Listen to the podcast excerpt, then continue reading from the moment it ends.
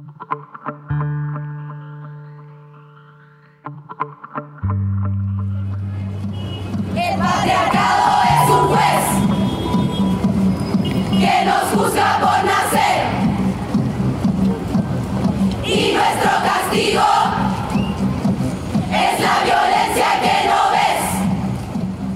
En noviembre del año 2019, el colectivo interdisciplinario chileno Las Tesis presentó el performance Un violador en tu camino en las calles de Valparaíso, Chile.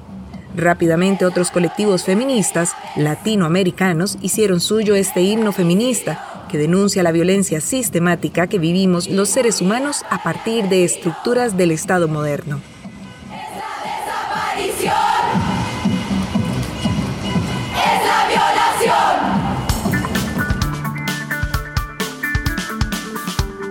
Onda UNED.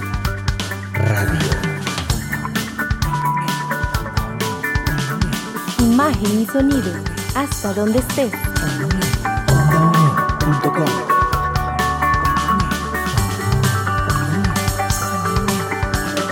Un espacio de la Escuela de Ciencias Sociales y Humanidades de la UNED. Hasta donde estés. Onda UNED. Acortando distancias. Te damos la bienvenida a un nuevo programa de Onda UNED. Hoy te saludan la periodista Ángela Arias y la profesora Alejandra Paniagua. Hola Alejandra, muchísimas gracias por acompañarnos. Muchas gracias, Ángela. Eh, para mí es un gusto estar acá el día de hoy. Alejandra está aquí porque es la tutora de la asignatura Elementos Generales acerca de la violencia doméstica. Hoy vamos a hablar del género como factor de violencia hacia las mujeres. Pero antes de conversar con ella, vamos a dejarte con el enigma de hoy. Ya volvemos. Onda UNED. Acortando distancias. Por mi voz ya no hablará la voz del Ejército Zapatista de Liberación Nacional. Los enigmas. Pone a prueba tus conocimientos. I have a dream. La justa rebeldía de los pueblos.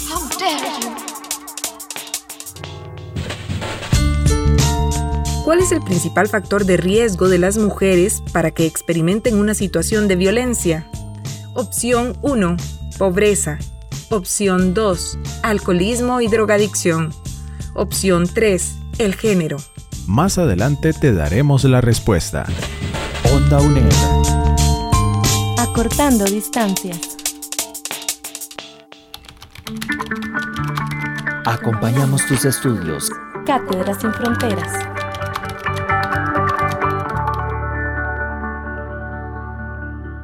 Muchísimas gracias por tu compañía aquí en Onda UNED.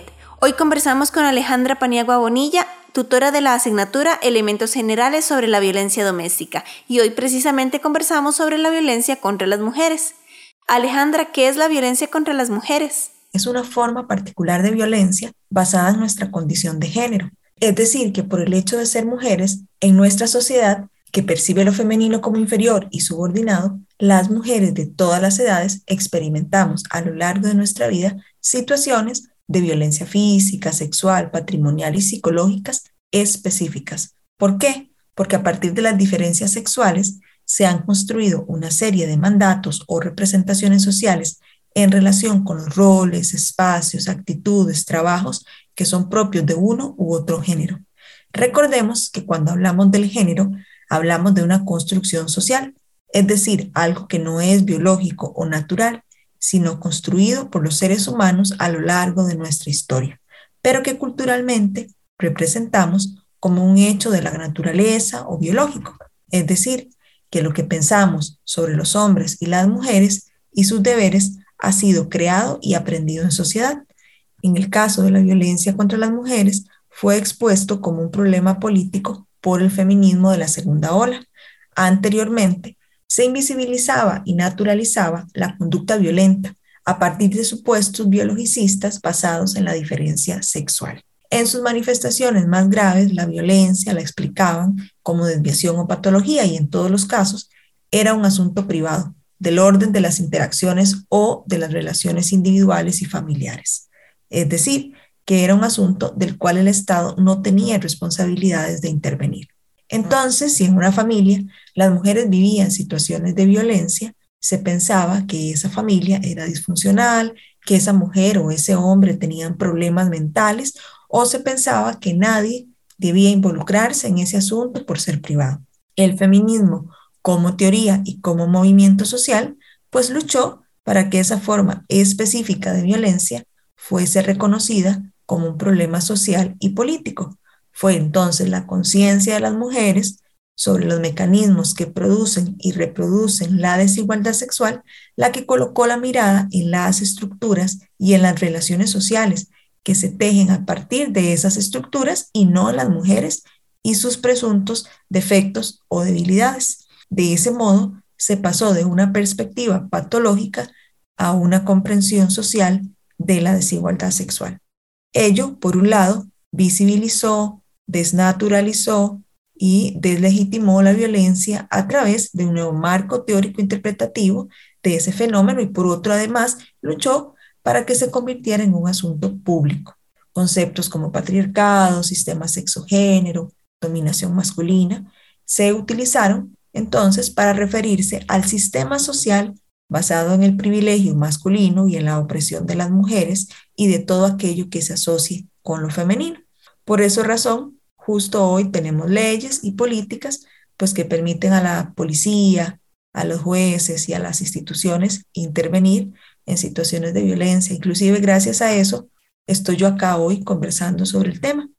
La Belén do Pará, que es la convención internacional más importante de esta región sobre este tema, ha definido en su artículo 1 la violencia contra las mujeres como cualquier acción o conducta basada en su género que cause muerte, daño o sufrimiento físico, sexual o psicológico a la mujer, tanto en el ámbito público como en el privado. Y en el artículo 2 además agrega que tenga lugar dentro de la familia o unidad doméstica o en cualquier otra relación interpersonal que tenga lugar en la comunidad así como instituciones educativas, establecimientos de salud o cualquier otro lugar que sea perpetrada o tolerada por el Estado o sus agentes.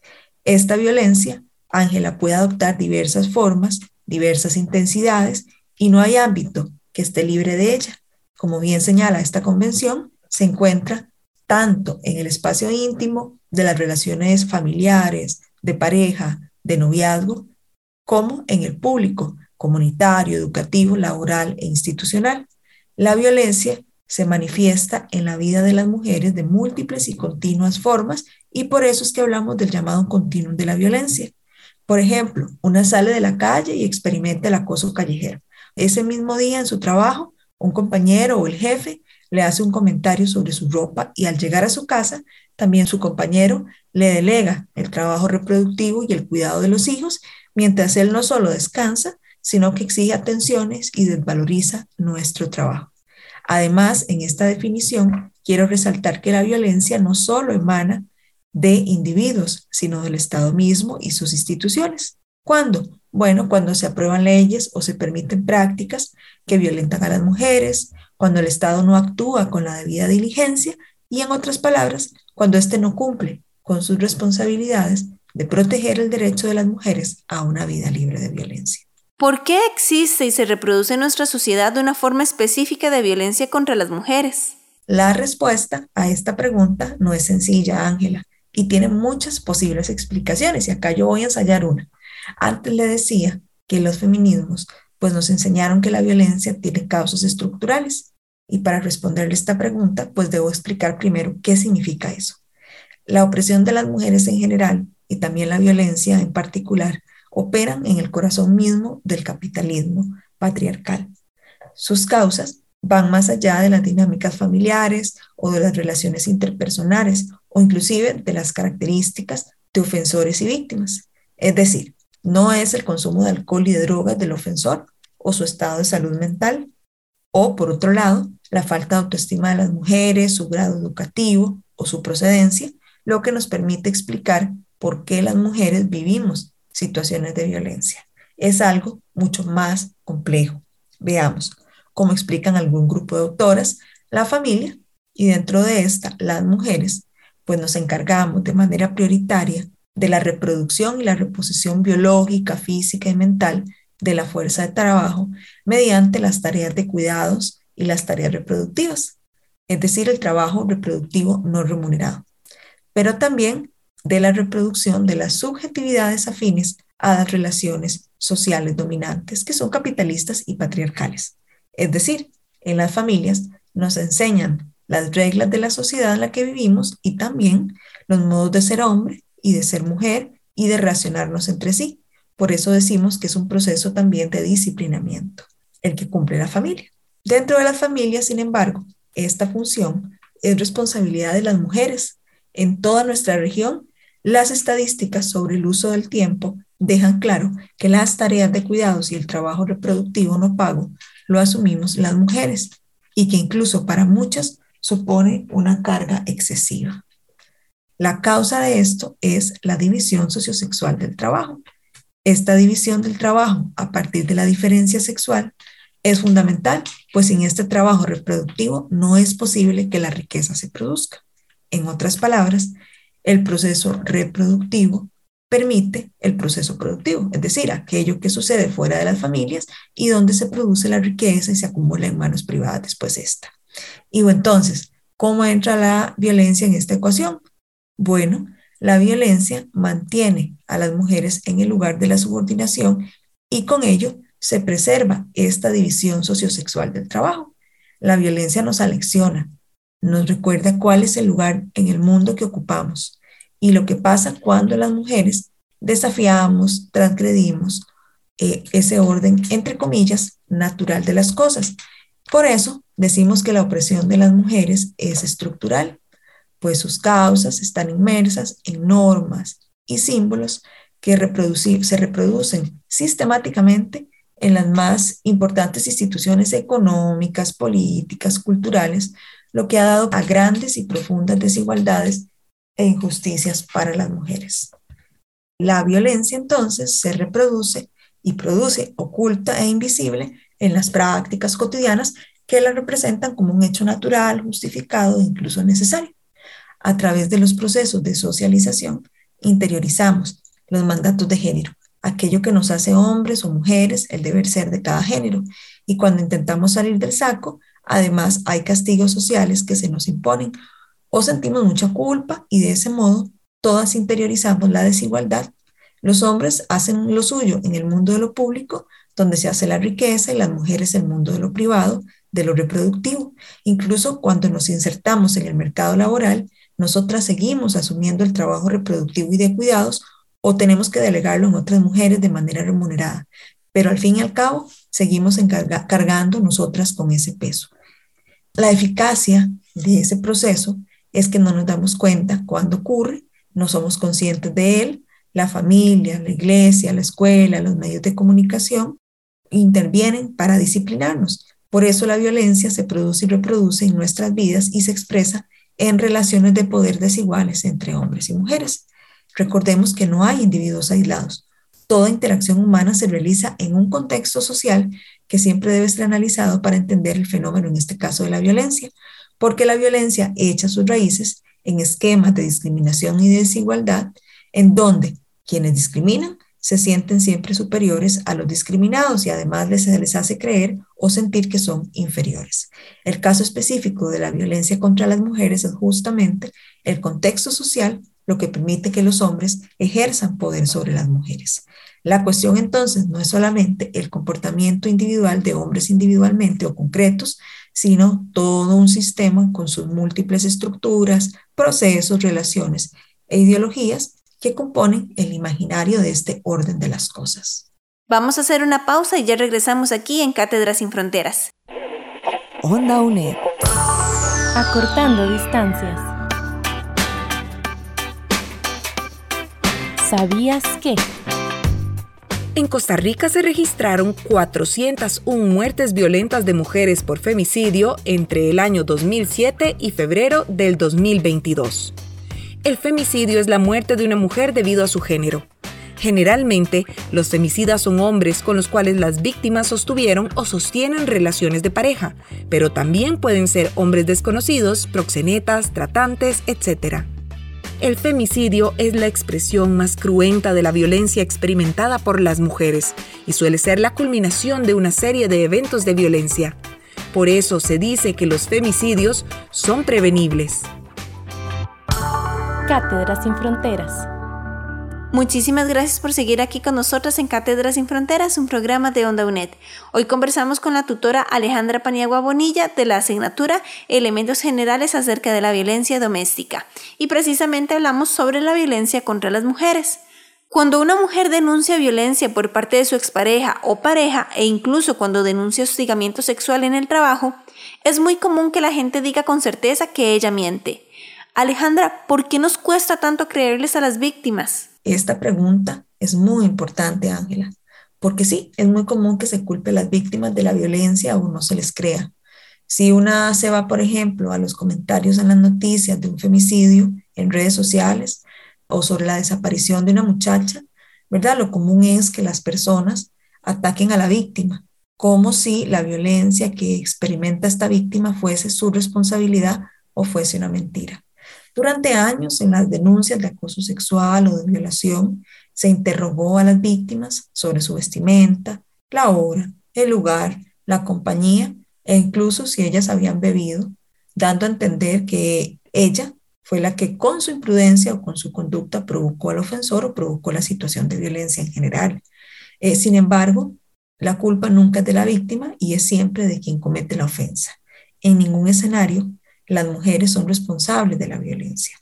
Además, si nos ponemos a pensar, los procesos de denuncia exponen a las mujeres, son desgastantes y dolorosos y las enfrentan con sus familias, amigas y amigos, compañeros y compañeras de trabajo, entre otros, y por ello denunciar es un acto de valentía de su parte. Nadie elige, créame Ángela, ese escrutinio si no es porque la violencia realmente ocurrió y la víctima necesita denunciar. En nuestra cultura, las mujeres somos ciudadanas de segunda categoría. Nuestra voz suele tener menos valor que la de los hombres. Este sistema que antes describía desvaloriza a las mujeres y sus experiencias y es más simple entonces sospechar de las mujeres que responsabilizar a los hombres de sus actos. Los disculpamos constantemente. Estaba ebrio, es que de pequeño recibió maltrato, es porque ella lo provocó, es que él era muy celoso y la amaba mucho. Los hombres no pueden controlar sus impulsos sexuales. Nadie es culpable hasta que se pruebe lo contrario. Y ojo, que cuando hablamos de violencia, tener pruebas es muy difícil porque suele suceder en espacios privados donde no hay testigos, lo cual no significa que las mujeres mienten. Y bueno, estas son solo algunas frases de las muchas expresiones que una mujer escucha o que una escucha para exculpar a los hombres de la violencia y trasladar la sospecha a las mujeres. Otras frases que he escuchado en relación con esto son, eso le pasa a ciertas mujeres, no es para tanto, está mal hablar de esas cosas y no nos debemos meter en eso, eh, no tienen vergüenza, no tienen pudor, es que le quieren sacar plata cuando denuncian y son hombres de un estatus alto, pero en fin, en esta cultura machista es la que hace que muchas mujeres no denuncien. Irónicamente, cuando salen las noticias que mataron a una mujer, la gente dice, pero ¿y por qué no denunció? E incluso muchos se atreven a afirmar que ella disfrutaba la violencia o tenía ganancias de esa violencia, cuando en realidad las mujeres no denuncian porque la sociedad no les cree o porque tienen mucho miedo. Y el miedo es justificado, porque sabemos que la violencia y el machismo matan. Si yo soy una mujer acosada por mi jefe, violentada por mi esposo, novio compañero, o que sufrí una violación, y leo o escucho constantemente comentarios de mis familiares, de mis amistades, del manejo de los medios de comunicación, comentarios negativos sobre denuncias de otras mujeres, me voy a inhibir posiblemente de denunciar o revelar la violencia. Por eso es que es fundamental que como sociedad empecemos a cambiar nuestras narrativas sobre la violencia y a construir una cultura alternativa al machismo para empezar a acuerpar a las víctimas. Solo así, Ángela, la impunidad dejará de ser la norma, porque la impunidad es muy peligrosa. Hace creer a los hombres que pueden agredir con libertad y que no tendrán ninguna consecuencia. Y esto, de alguna forma, cuando lo, lo hace un hombre y queda impune, otros observan y se sienten que tienen la misma posibilidad de ejercer violencia en impunidad. ¿Qué podemos hacer si conocemos una situación de violencia para actuar en respeto a los derechos humanos de las víctimas? Para empezar, y también ligado a la pregunta anterior, Creer, en primer lugar, que la violencia ocurrió, que las víctimas no son responsables o han hecho algo para provocarlo. A mí también me gusta, Ángela, interrogarme sobre por qué las mujeres no denuncian, porque de esa manera también puedo identificar cómo acompañarlas. Antes señalaba que en gran medida porque los mismos procesos judiciales y la sociedad son revictimizantes. Es decir, que las mujeres no solo viven la violencia original por parte de estos hombres, sino que además viven una segunda violencia por parte de los mismos procesos judiciales y del manejo que hace la sociedad de la noticia y del caso en sí. Y también las mujeres tienden a no denunciar por otras razones. Por ejemplo, tienen temor a perder a sus hijos. Muchas han sido amenazadas con que serán, sus hijos serán retirados y otras inclusive lo han vivido. El aislamiento de muchas mujeres, recordemos que una de las primeras formas a través de las cuales los ofensores construyen su poderío es aislando a la víctima. Y esto hace que en muchas ocasiones ellas desconozcan las opciones y los recursos que tenemos las mujeres disponibles para nuestra protección. También la creencia de muchas mujeres de que son ellas quienes causan la situación de abuso justamente porque el ofensor constantemente las está culpabilizando y responsabilizando de la violencia que ellas sufren. Otras no tienen información sobre leyes o servicios y otras, aunque conocen de leyes y servicios, estos servicios son inaccesibles, ya sea porque están lejos de donde ellas viven, sobre todo en el caso de mujeres rurales, o porque los horarios no se ajustan a los horarios en los cuales ellas pueden acudir a estos servicios. Entonces, considerando estos elementos, pues debemos aprender a respetar los tiempos y las necesidades de las víctimas. Podemos preguntarles qué tipos de apoyo necesitan. En ocasiones, las mujeres necesitan ser escuchadas sin ser juzgadas únicamente y en otros casos requieren un acompañamiento económico, emocional o inclusive acompañamiento para acudir a los servicios de atención. Por eso, escuchar siempre sin juzgar es un punto de partida. Ahora bien, en nuestro país existen servicios de atención especializados provistos por el INAMO, como sucede con la Delegación de la Mujer y algunas regionales en el país que prestan servicios específicos para las mujeres en condiciones de violencia, pero también hay instituciones como la Caja, los servicios de trabajo social de las clínicas son espacios seguros en los cuales las mujeres pueden ser asesoradas para interponer una denuncia o simplemente para recibir acompañamiento en algunas oficinas de la mujer encontramos también servicios que orientan a las mujeres y por supuesto en San José los grupos de autoayuda de Cefémina son una excelente opción para que las mujeres reciban acompañamiento. Todos estos servicios son gratuitos. Y finalmente, la línea 911 que recientemente se ha discutido o estuvo discutiéndose su posible cierre, pero que ha sido ya eh, resuelta esta situación, que es una línea gratuita que las mujeres pueden utilizar para solicitar información o realizar consultas, pero también cuando hay una agresión en progreso para solicitar la intervención de la fuerza pública o de otras instancias de acuerdo a la situación. A veces, eh, para uno, Ángela, que está desde fuera acompañando, pues es muy frustrante ver cómo las mujeres tardan en salir de las relaciones de violencia o lo hacen en un momento que una considera que no es el adecuado. Pero desde mi experiencia, las mujeres tarde o temprano se van de las relaciones de violencia y cuando no lo hicieron, como en el caso de las mujeres que murieron víctimas de un femicidio, suele ser porque las instituciones no actuaron con la debida diligencia o por falta de apoyos, pues ellas se mantuvieron en la relación esperando que esas promesas de cambio del ofensor se cumplieran por sus hijos e hijas y no recibieron los apoyos necesarios de esas posibles redes de apoyo también. Pero sin duda, las mujeres que tienen redes de apoyo y seguimiento psicosocial de las instituciones, pues suelen tener muchas más posibilidades para interponer una denuncia y separarse de manera definitiva del ofensor e inclusive resignificar la experiencia de violencia y aprender de ella. Por eso, quienes eh, conocemos una situación de violencia o acompañamos a una mujer, quiero reiterar algunas cosas que debemos hacer o no hacer. Debemos escuchar, nunca debemos culpabilizar a la mujer, justificar la violencia. Recuerden que el único responsable es el agresor, no importa lo que haya sucedido en esa relación. También es muy importante esto, pues los ofensores, como les decía antes, siempre culpan a las víctimas y cuando otros las culpamos, pues reforzamos el discurso de poderío de los ofensores. Nunca le hagamos creer que el agresor puede cambiar. Nuevamente, el ofensor atrapa a muchas mujeres haciéndoles creer que él va a cambiar, pero a cambio les pide que pongan en pausa algunos derechos, como tener amigos, salir solas, visitar a su familia e incluso vestirse según sus gustos. Si les decimos esto a las mujeres, también reforzamos el discurso de los ofensores. Tratemos de no imponer nunca nuestros criterios, creencias, valores religiosos sobre el matrimonio, la unidad familiar. Recordar que la violencia es una violación a los derechos humanos y que el derecho a una vida libre de violencia está siempre por encima de la unidad familiar. Si somos educadoras, Ángela, no dejemos que las mujeres se vayan sin haber recibido información eh, sobre las alternativas de apoyo que pueden buscar, pues eh, la efectividad con que el sistema responde y la rapidez es clave. Y finalmente, acompañar a las víctimas según sus necesidades.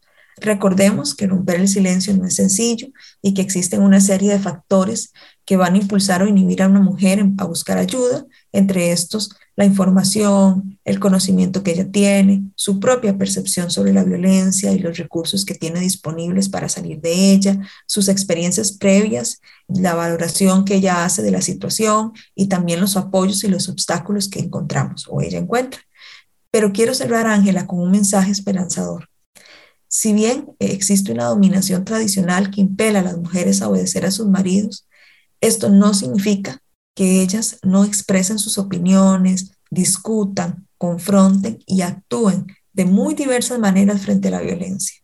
La desigualdad que estas mujeres experimentan no implica que ellas estén siempre eh, sometidas en una relación de poder avasallante y que siempre estén obligadas a obedecer. La obediencia a las mujeres no se da de manera ciega, pasiva y sin cuestionamientos lo que equivale a decir que ellas también tienen la capacidad de desarrollar diversas estrategias para afrontar la violencia.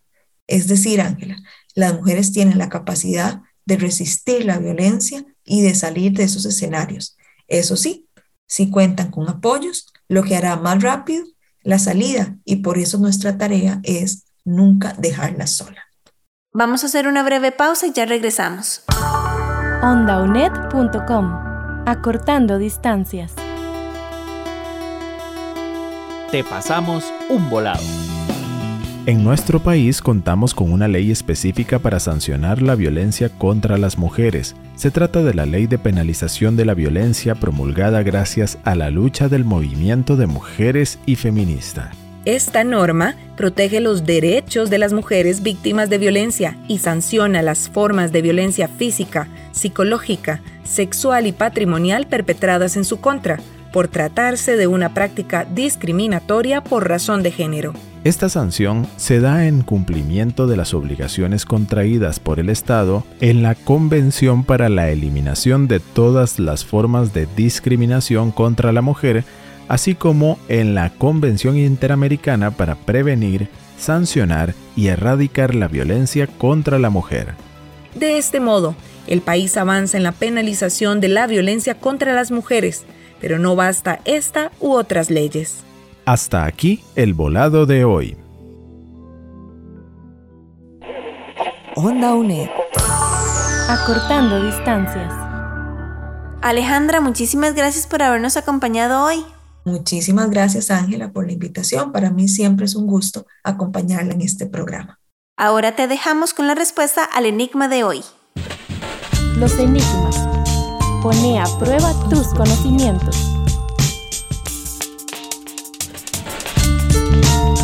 En el enigma de hoy te preguntamos cuál es el principal factor de riesgo de las mujeres para que experimenten una situación de violencia. Opción 1. Pobreza. Opción 2. Alcoholismo y drogadicción. Opción 3. El género. El principal factor de riesgo es el género. En otras palabras, las mujeres viven situaciones de violencia en sus relaciones de pareja, de hostigamiento sexual en sus trabajos y de acoso en espacios públicos por el simple hecho de ser mujeres. Sin embargo, el riesgo no es igual para todas pues otros factores como la clase social, la etnia o la edad agudizan el riesgo de ciertos grupos de mujeres.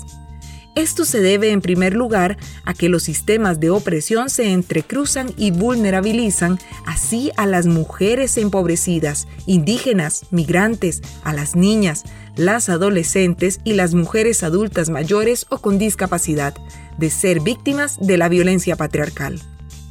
En segundo lugar, estas mujeres poseen menos recursos para salir de la violencia por sus propios medios. Esto las hace dependientes de los apoyos estatales, que en ocasiones no son suficientes y sostenidos en el tiempo. Sin embargo, no son las características de estas mujeres las que aumentan el riesgo de la violencia, sino el contexto de desigualdad que hace que esas características aumenten el riesgo. Para el enigma de hoy, la respuesta correcta es la opción 3, el género. Onda UNED. Acortando distancias. La violencia contra las mujeres es una violación a los derechos humanos de las víctimas. Aprendimos que el principal factor de riesgo para vivir situaciones de violencia es el género. Si bien otros factores como la clase, la edad y la etnia aumentan el riesgo, todas somos vulnerables de ser víctimas. Nuestro país reconoció que la violencia es una violación a los derechos humanos de las mujeres, las niñas y las adolescentes. Debido a ello, adquirió compromisos internacionales para garantizar leyes y políticas públicas para erradicar, prevenir y atender este fenómeno. Hacer caso omiso de esas responsabilidades aumenta la ruta crítica y el riesgo de muerte de las mujeres, debido a la inacción del Estado y sus instituciones. Pero además de una respuesta estatal sensible y oportuna, ellas necesitan apoyo de sus familias y comunidades. Necesitan que, como sociedad, creamos en que la violencia experimentada por ellas es real, que comprendamos que no mienten o exageran cuando establecen una denuncia. Solo así nos comprometeremos como sociedad a respetar el derecho a una vida libre de violencia. Recordá que podés escuchar y descargar este y el otro programa de radio de la asignatura en el sitio web ondaunet.com. Además, te invitamos a seguirnos en nuestras redes sociales. En Facebook e Instagram nos encontrás como Onda UNED. Onda UNED. Acortando distancias. Muchísimas gracias por habernos acompañado en este programa de Onda UNED. Esta producción fue posible gracias al apoyo de Alejandra Paniagua Bonilla como productora y especialista de contenido, José Navarro y Diana Bokenfor como locutores, Ángela Arias en grabación, conducción, edición y montaje.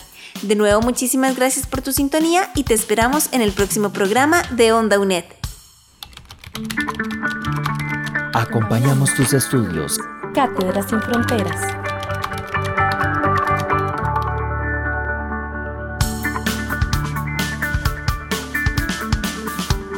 Onda UNED.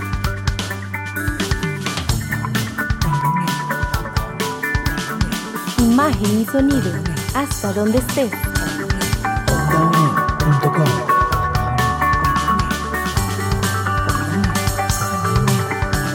Busca nuestras producciones en ondaunet.com y seguinos en redes sociales. Hasta donde estés. Onda UNED. Acortando distancias.